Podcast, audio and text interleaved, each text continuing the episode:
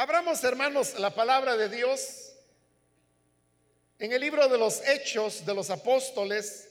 Busquemos el capítulo número 2.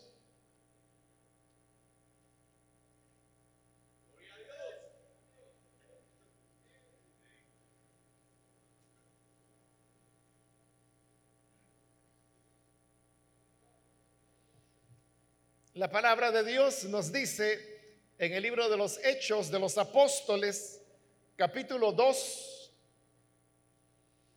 versículos 22 y 23. Varones israelitas, oíd estas palabras.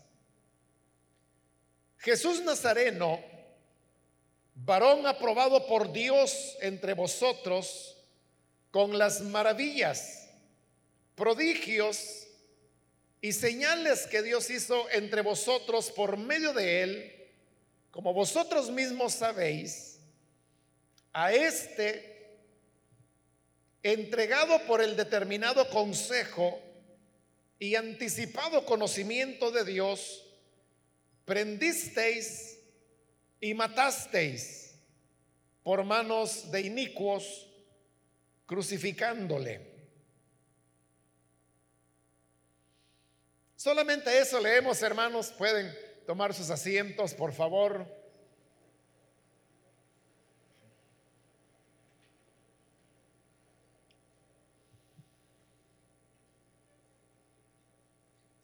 Hermanos, acabamos de leer estos versículos que forman parte del primer sermón que la iglesia anunció en boca de Pedro cuando en el día de Pentecostés el Espíritu Santo, conforme a la promesa del Señor Jesús, había venido sobre los discípulos. Este día y esta venida del Espíritu se considera que es la oportunidad cuando ya de manera oficial se da por inaugurada la iglesia del Señor.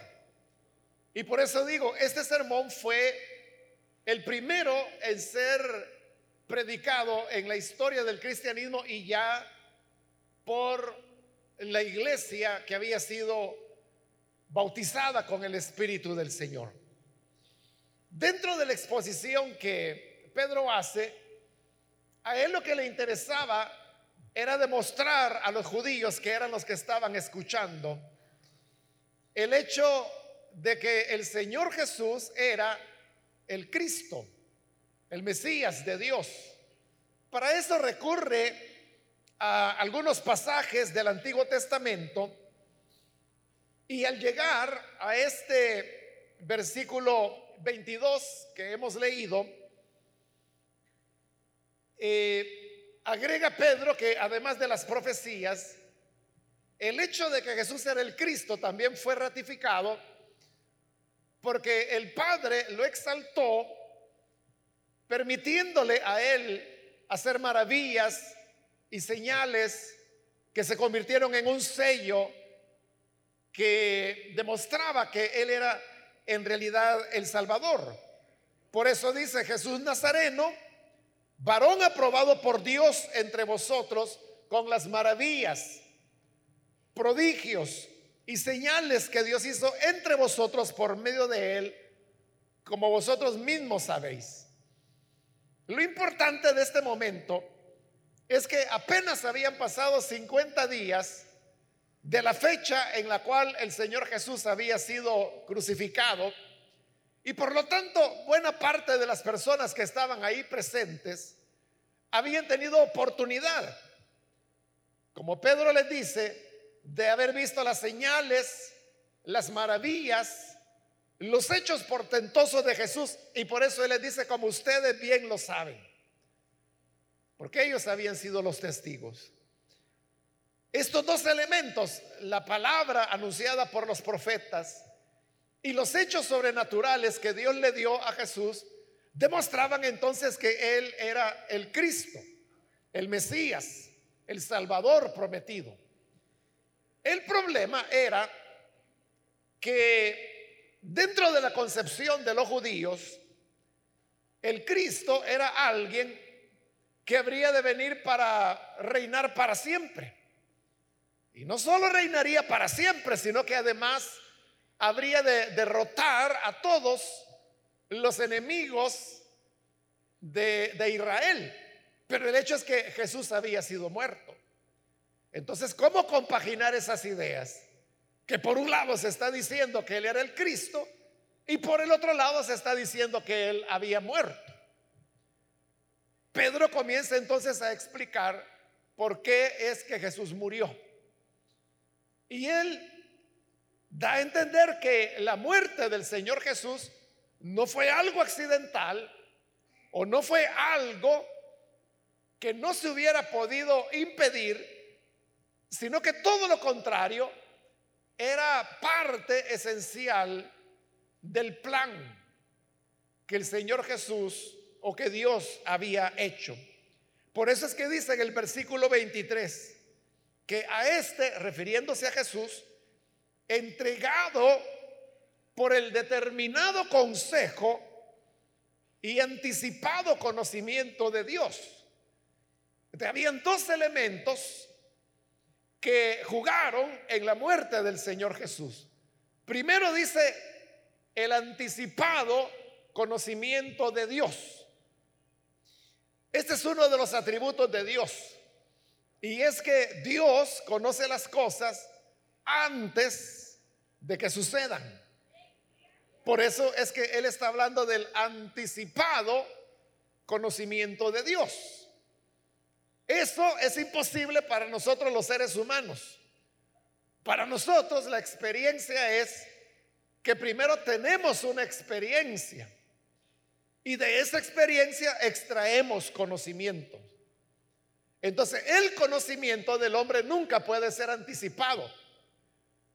Porque para el hombre el conocimiento siempre es la consecuencia de haber vivido una experiencia. Si vamos nosotros a aprender, por ejemplo, que el agua cuando está en ebullición quema, será cuando lo probemos, ¿no? Y cuando ya nos quemamos, la experiencia es la que nos dio el conocimiento. Que el agua hirviendo quema. Dios no necesita quemarse para saberlo, Él, él de antemano sabe. Pero ese ejemplo que he dado, quizás es un ejemplo muy, muy sencillo, pero el hecho es que Dios tiene conocimiento de todo lo que va a ocurrir. Y no solamente de una cosa tan sencilla como el ejemplo que acabo de poner, sino que Dios conoce todas y cada una de las cosas que van a ocurrir hasta el final de los tiempos, hasta la llegada de la eternidad. Cada detalle, cada elemento, Dios lo conoce, pero no solamente lo conoce, sino que también en el versículo Pedro dice que todo eso que ocurre es por el determinado consejo de Dios. Ahí la palabra, hermanos, consejo, hoy para nosotros ya es un arcaísmo, para nosotros consejo es darle consejo a alguien. Pero aquí está siendo utilizado en el sentido de, un plan, de un de una decisión que una persona tomó.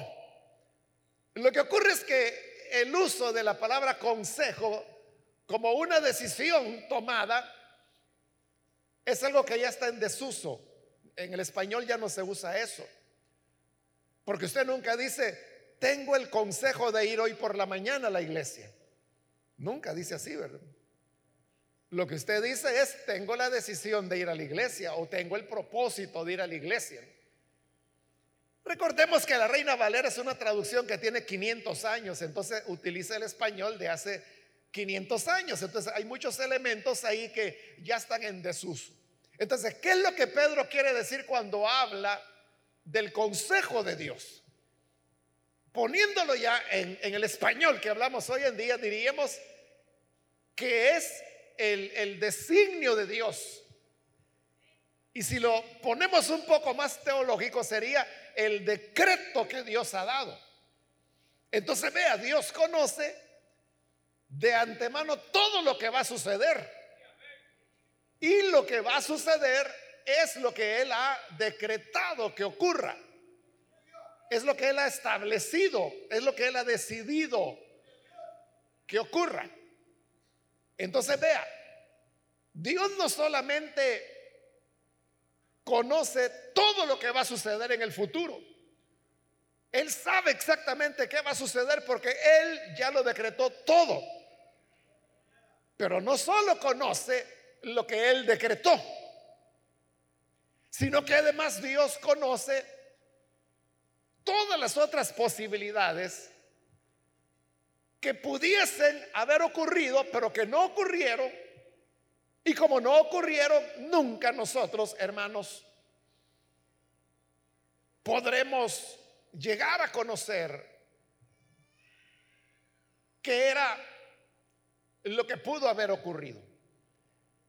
Este es un poco confuso quizá, pero se lo explico con un ejemplo o situaciones que quizás todos hemos vivido.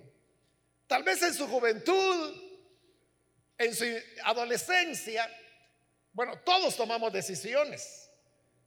Y estas pudieron ser decisiones buenas o decisiones malas.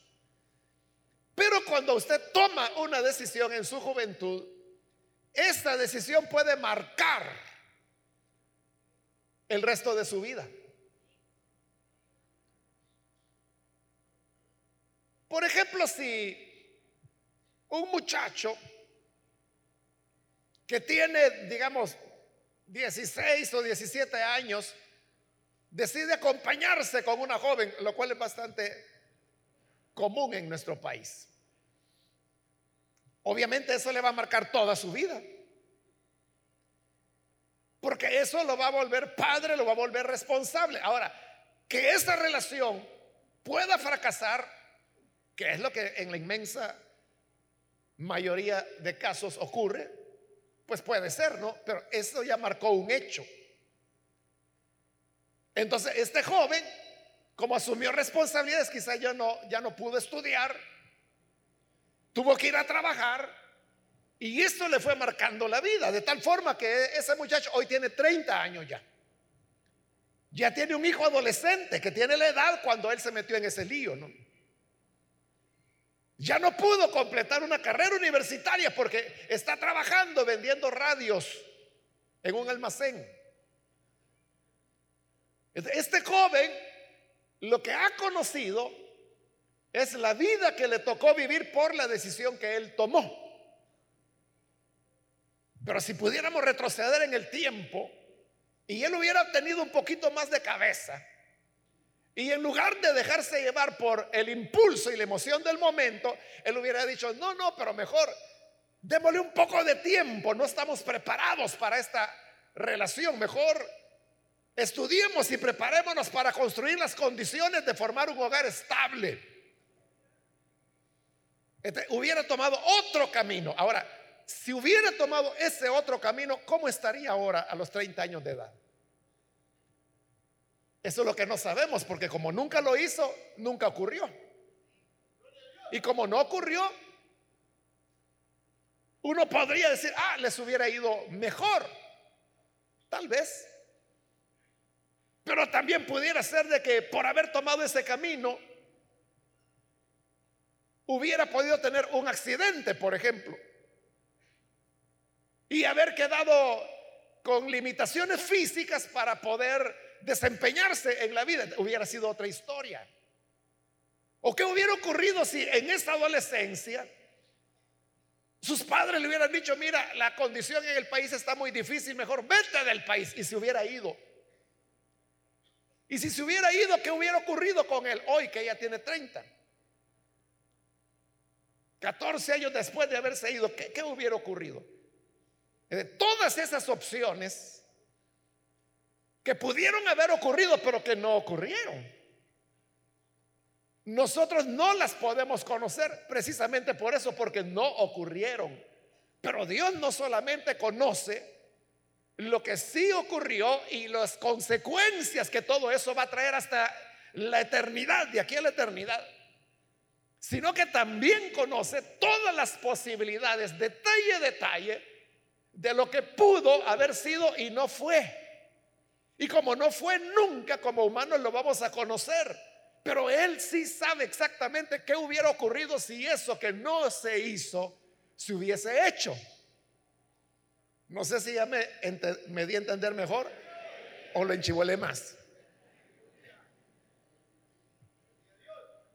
entre todas las posibilidades que hay, ese es el designio de Dios, ese es el decreto de Dios. O lo que dice ahí la reina Valera utilizando ese arcaísmo. El consejo de Dios es ese. Cuando Él determina, las cosas van a ser así y así y así de esta manera, porque Él las decidió. Por eso es que Él sabe todo lo que va a ocurrir, porque es Él quien lo determinó. Entonces Pedro está diciendo, el que el Cristo, el Mesías, haya muerto, no fue, como dijimos, un accidente que se le pasó la mano a Judas, que cometió un grave error o que Pilato se acobardó. No, todo dice él, el Cristo fue entregado no arrebatado, sino que entregado por el determinado propósito de Dios y por su anticipado conocimiento. Es decir, Él fue a la cruz porque Dios así lo había determinado. ¿Por qué lo había determinado Dios así? Lo había determinado de esa manera Pablo, lo, perdón, Pedro lo va a explicar ahí un poquito más adelante, cuando dice que el propósito del Señor era resucitarlo. Y que estando resucitado, hermano, ahí ya queda sellado para siempre que verdaderamente Él era el Salvador, el dador de vida, porque era el primero que había vencido a la muerte y vivía para siempre.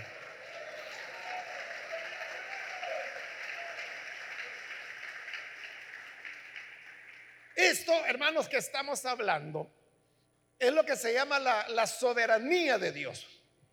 La soberanía de Dios significa que Dios hace como Él quiere, porque Él es soberano. soberano es la cualidad de que usted puede tomar libremente las decisiones que desee sin que haya nada que influya o le obligue a decidir de alguna manera. Nosotros, por ejemplo, los seres humanos no somos soberanos. Por eso es que la gente bien lo sabe y por eso es que la gente tiene ese refrán que dice, el hombre propone y Dios dispone. Es decir, el hombre es el que puede tener ideas. Pero si estas se van a llevar a cabo o no, no depende del hombre, depende de Dios. Ahora, siendo más bíblico, Santiago en su carta, él dice que es una jactancia de parte del ser humano cuando éste dice, vamos a ir pasado mañana a tal pueblo, vamos a comprar y vamos a vender y vamos a hacer dinero y vamos a tener ganancia. Es jactancia, dice Santiago, porque ¿qué sabes tú lo que traerá el día de mañana? Vamos a ver, ¿alguien sabe lo que va a ocurrir el día de mañana, lunes? ¿Qué va a ocurrir? ¿Alguien me puede decir qué va a ocurrir a las 6 de la mañana en San Salvador? ¿Cómo va a estar el bulevar del ejército? ¿Habrá tráfico fluido o habrá un accidente que va a trabar todo por dos horas? ¿Quién lo sabe? O quizás el accidente no va a ser ahí, va a ser en la troncal del norte. O quizás no va a ser ahí, va a ser en la carretera de los chorros. Pero ¿quién lo sabe? ¿Quién lo sabe? Entonces Santiago dice, más bien deberían decir, si Dios quiere, iremos a tal lugar. Si Dios quiere, venderemos. Si Dios quiere, haremos negocio.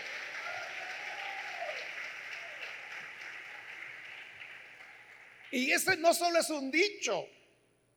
Bueno, se ha convertido en un dicho, pero para nosotros debe ser una vivencia. Que cuando decimos, si Dios quiere tal cosa, o a veces lo decimos de la otra manera, primero Dios, que tal cuestión. Es decir, es un reconocimiento humilde, eso debería ser. De que las cosas no dependen de nosotros, sino que depende de la soberanía de Dios. Ahora, esto trae otra pregunta. Y la pregunta es, ¿a, dónde o qué incluye la soberanía de Dios? ¿Incluye solamente las cosas grandes?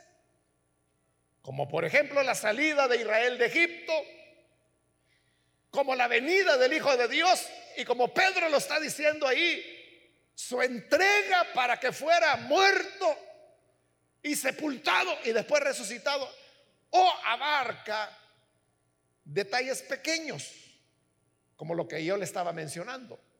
Por ejemplo, si mañana habrá un accidente en tal o cual calle que va a parar el tráfico, en realidad, hermanos, es Dios quien determina eso. ¿O es que lo deja a que sean las cosas de la vida que sucedan? Hay personas que piensan que, Dios solo está interesado en los rumbos de las naciones, en los grandes eventos históricos, pero lo que son cosas pequeñitas como esa, que si el que iba en la moto se cayó, ¿tiene Dios interés en eso o no? Bueno, el Señor Jesús dio algunas pistas sobre eso. Él dijo, por ejemplo, que ningún pajarillo cae a tierra sin que no sea la voluntad del Padre.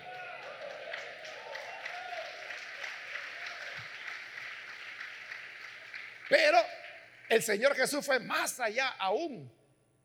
Y en otra ocasión él dijo que aún el número de nuestros cabellos están contados.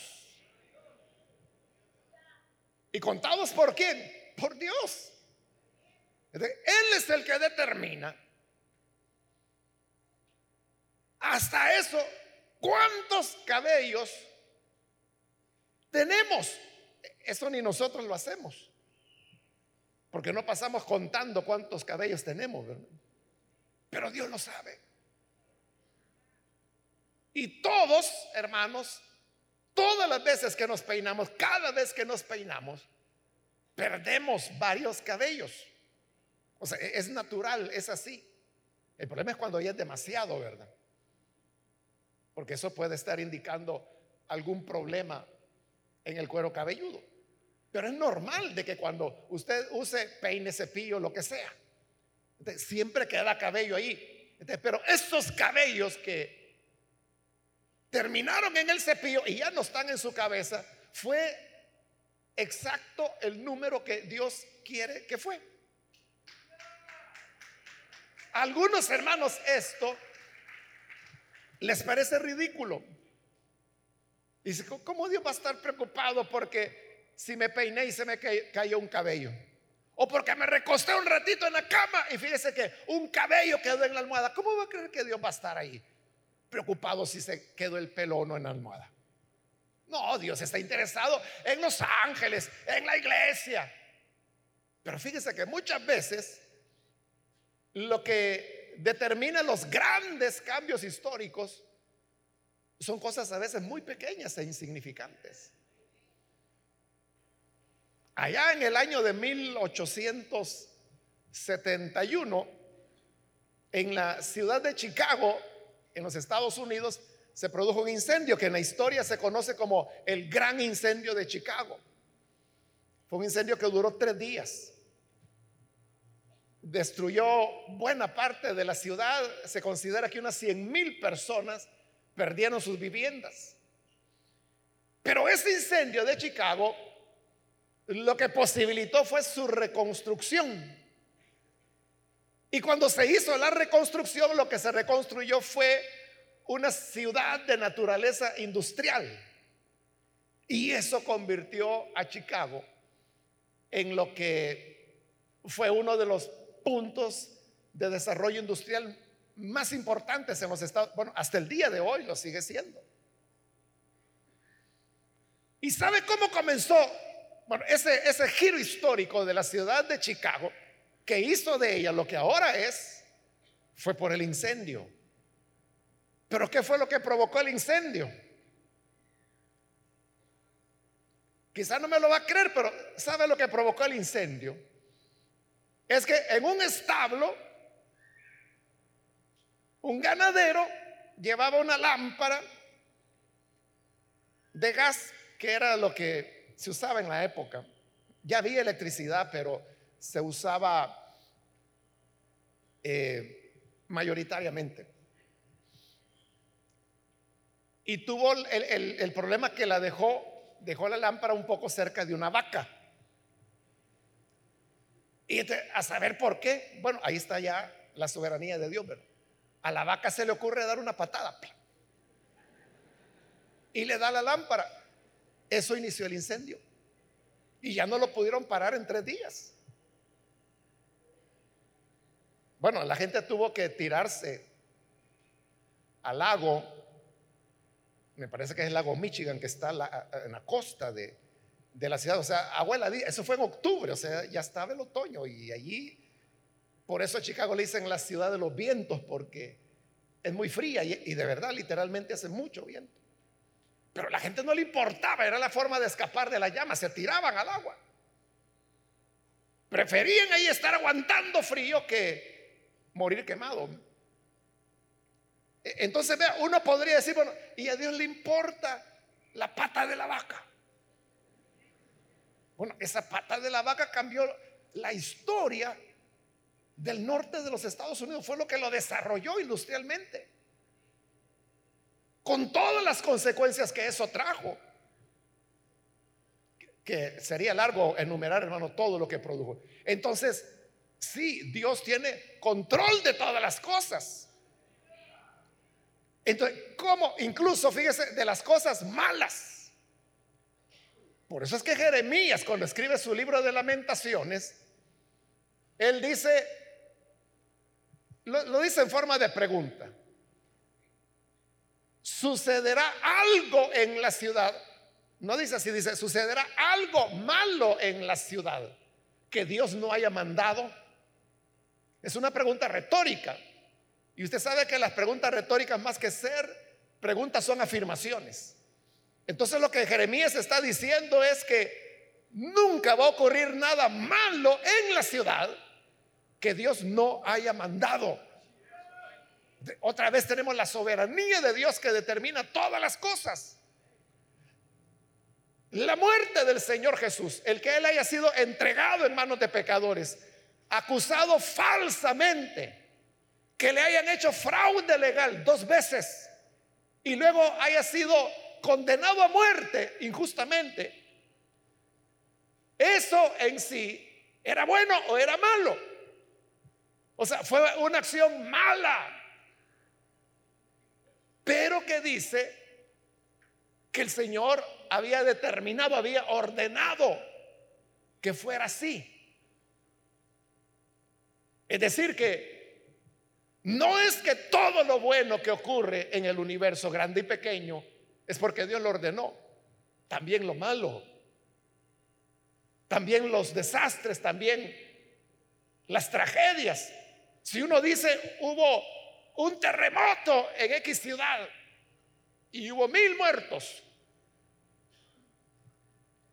eso ocurrió porque Dios no tiene el control de las cosas o se le escapó o al contrario porque Él lo ordenó. ¿Qué dice usted? ¿Es Dios quien ordena que ocurran los desastres naturales o no? Ahí la cosa ya va poniéndose más difícil, ¿verdad? Pero espérese, vamos a llegar a donde quiero llegar. Pero ¿por qué ella no dice amén, sino que mejor dice aleluya? Porque ya, ya uno se pone a pensar, bueno, y entonces, cuando vienen las, los huracanes, las tragedias, los tsunamis, y eso ¿Es porque Dios lo ordenó? ¿O es porque es el diablo? ¿O es la naturaleza? Y Dios no se mete en eso. Pero fíjese toda la lógica que hemos traído. Y le vuelvo a repetir el pasaje de Jeremías. ¿Sucederá algo malo en la ciudad que Dios no haya ordenado?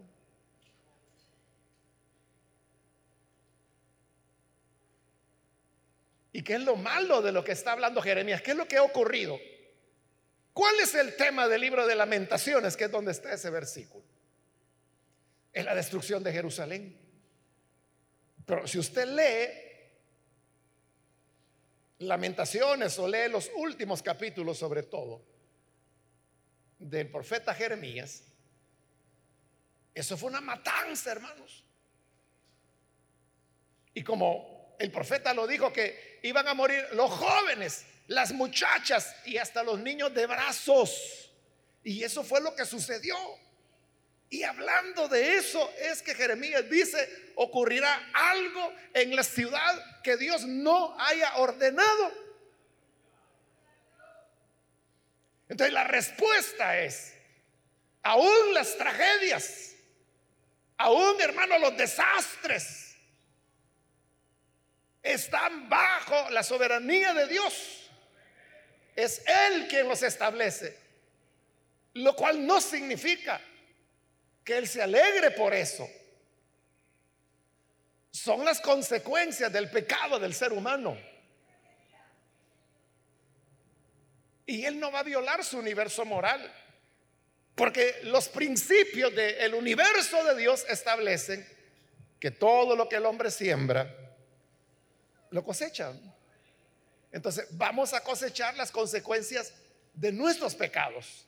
O sea, no estoy diciendo, hermano, que vino un huracán porque esa gente es pecadora. No. Lo que estoy diciendo es que el pecado humano es el que trastornó la naturaleza.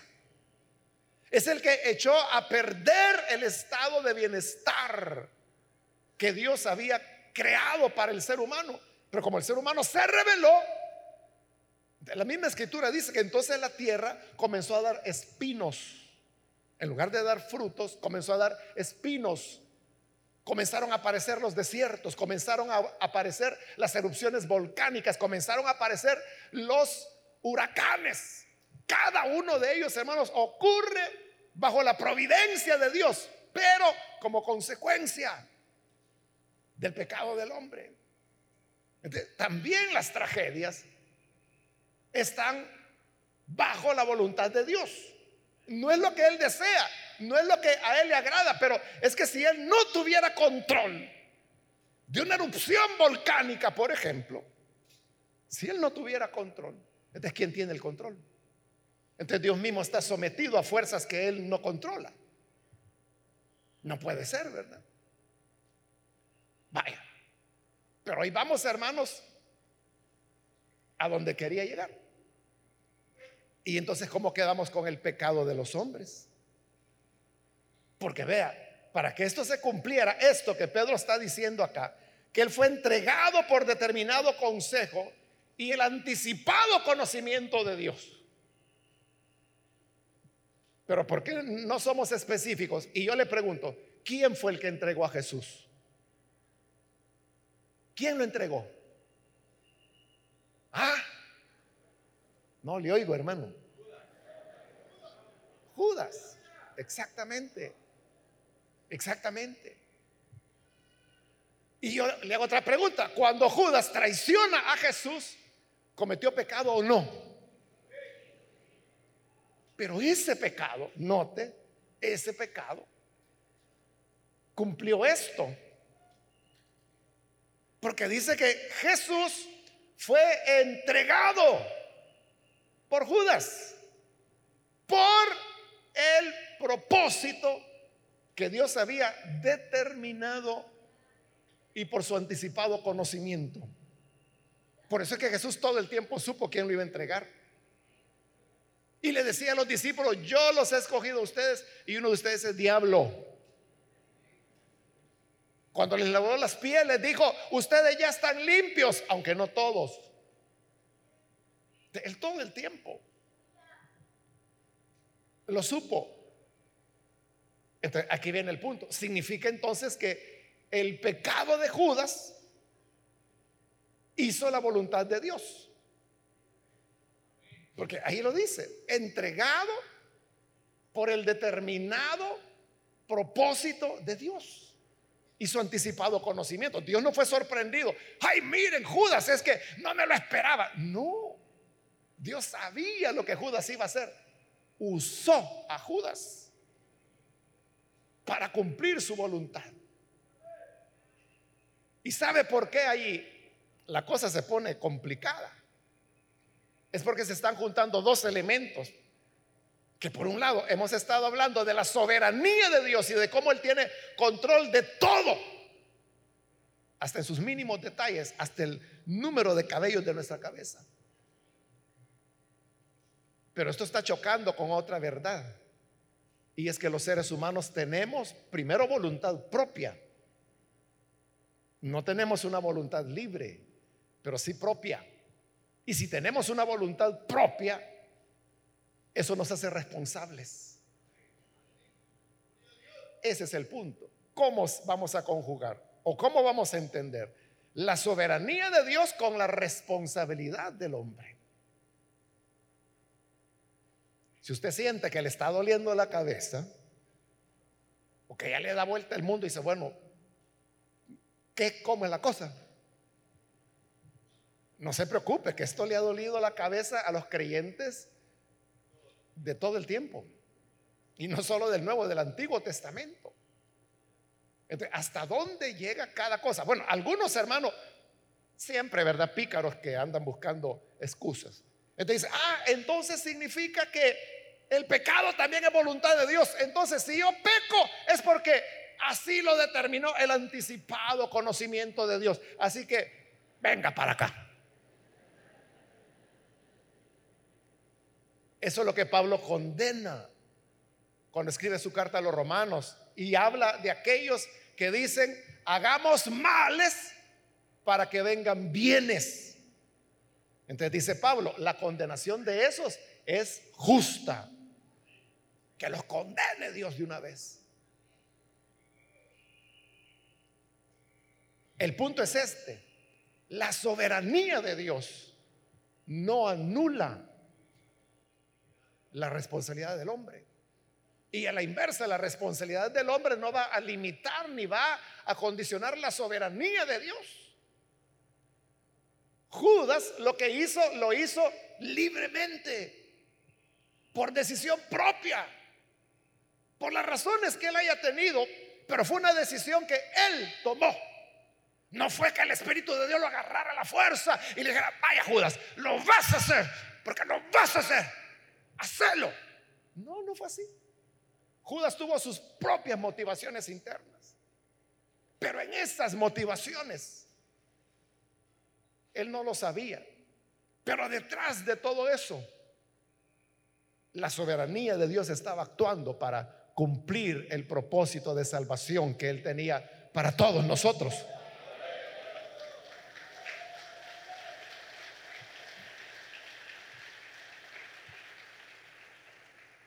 La realidad, hermanos, es que hasta el diablo se fue en esa.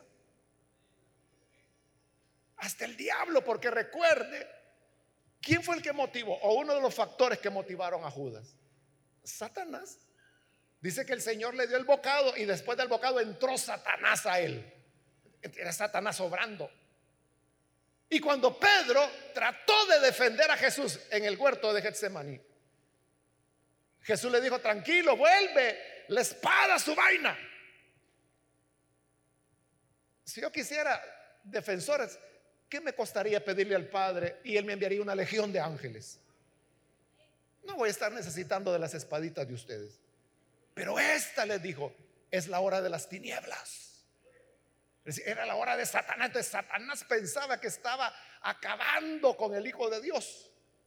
Y no se dio cuenta que al llevarlo a la tumba, luego vendría la resurrección para que él reinara para siempre, para la eternidad. Venció la muerte, venció la tumba.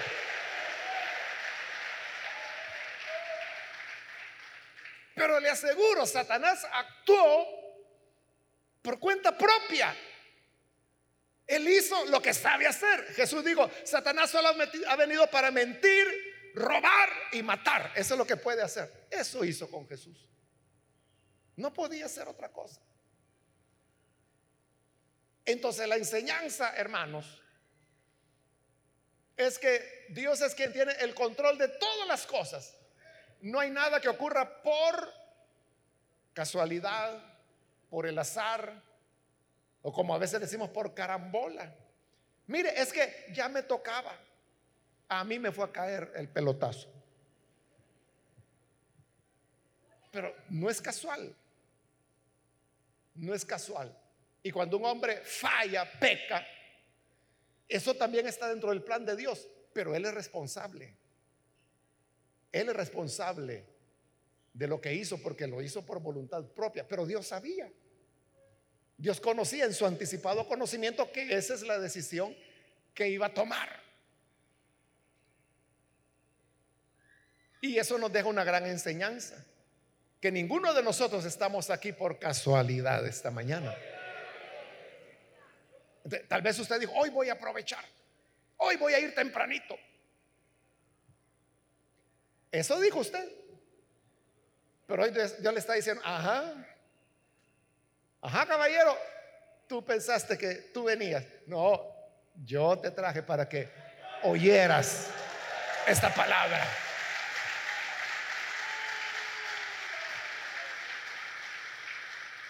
Así funciona. Nosotros somos los que estamos tomando las decisiones. Y así como usted esta mañana, nadie le obligó, a menos que la abuelita lo haya traído a la fuerza, ¿verdad? Pero si usted vino por su iniciativa, fue usted quien decidió. Pero detrás de eso estaba Dios. Y detrás de todo lo que hacemos, siempre está Dios. Y su bondad, como dice la escritura, lo que hace es guiarnos al arrepentimiento. Quiera Dios que podamos encontrar ese arrepentimiento ahora. Vamos a cerrar nuestros ojos y vamos a inclinar nuestro rostro. Yo quiero hacer una invitación para las personas que todavía no han recibido al Señor Jesús como Salvador. Quiero invitar, si usted necesita recibir al Hijo de Dios, póngase en pie en el lugar donde se encuentra para que podamos orar por usted. Cualquier amigo o amiga que por primera vez hoy viene para recibir al buen Salvador, puede ponerse en pie. Venga hoy para que oremos. Solo le voy a pedir que lo haga rápidamente, porque solo tengo tres minutos y luego vamos a orar. Pero si hay alguien, alguien que necesita venir al Señor por primera vez, póngase en pie. También invito si hay hermanos que se han alejado del Señor, pero hoy necesitan reconciliarse. Tú no puedes decir, es que mire lo que me hizo hacer el diablo. Menos puedes decir, mire lo que me hizo hacer Dios. No, cada uno somos responsables. Y por esa responsabilidad que tenemos, hoy debemos venir ante Él y decirle, Señor, perdóname. Necesita usted venir. Póngase en pie. Muy bien, aquí hay una persona que pasa, Dios lo bendiga, bienvenido. Alguien más que necesita venir para entregarse al Hijo de Dios o reconciliarse. Póngase en pie para que oremos por usted. Aquí hay otra persona que está pasando, Dios la bendiga. De este lado hay alguien más, Dios la bendiga, bienvenida. Alguna otra persona que necesita venir. Póngase en pie para que oremos por usted. Ahí al fondo hay otra persona, Dios la bendiga, bienvenida. De este lado hay otro hombre, Dios lo bendiga. Bienvenido. Aquí hay otra persona más, Dios la bendiga. Bienvenida. Si usted está en la parte de arriba, también póngase en pie con toda confianza. Y vamos a orar por usted. Venga hoy. Aproveche este llamado. Muy bien, aquí hay un joven, Dios lo bendiga, bienvenido. Aquí hay otro hombre que pasa, Dios lo bendiga. Aquí hay otra mujer más, Dios la bendiga bienvenida. Alguien más que necesita pasar al Señor. Póngase en pie. Venga, vamos a orar. Un minuto queda para que hagamos la oración Alguien más, póngase en pie. Ya sea que es primera vez que viene al Señor o si se está reconciliando. Póngase en pie y acérquese para que oremos por usted. Hago la última invitación. Si hay alguien más que necesita venir al Señor por primera vez o reconciliarse, pase ahora, porque esta fue ya la última invitación que hice.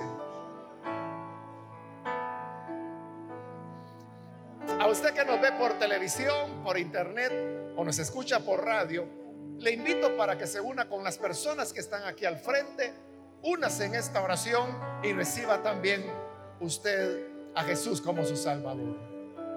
Señor, te damos las gracias por las personas que están aquí al frente y que hoy han comprendido su responsabilidad ante ti y en esa voluntad propia que tú les has dado. Hoy tu espíritu les ha animado a creer y a venir para recibirte como Salvador. Te rogamos, Padre amado, que puedas perdonarles, darles vida nueva a los que están aquí y a los que a través de los medios se unen en esta oración cámbiales, transfórmales. Que puedan, Señor, conocerte, amarte. Que así, Señor, tu bendición sea sobre cada persona y ayúdanos a todo, todo tu pueblo para que responsablemente nos dediquemos al bien hacer a las buenas obras como a ti, Señor, te agrada. Es nuestra oración por Jesús nuestro Salvador. Amén y amén.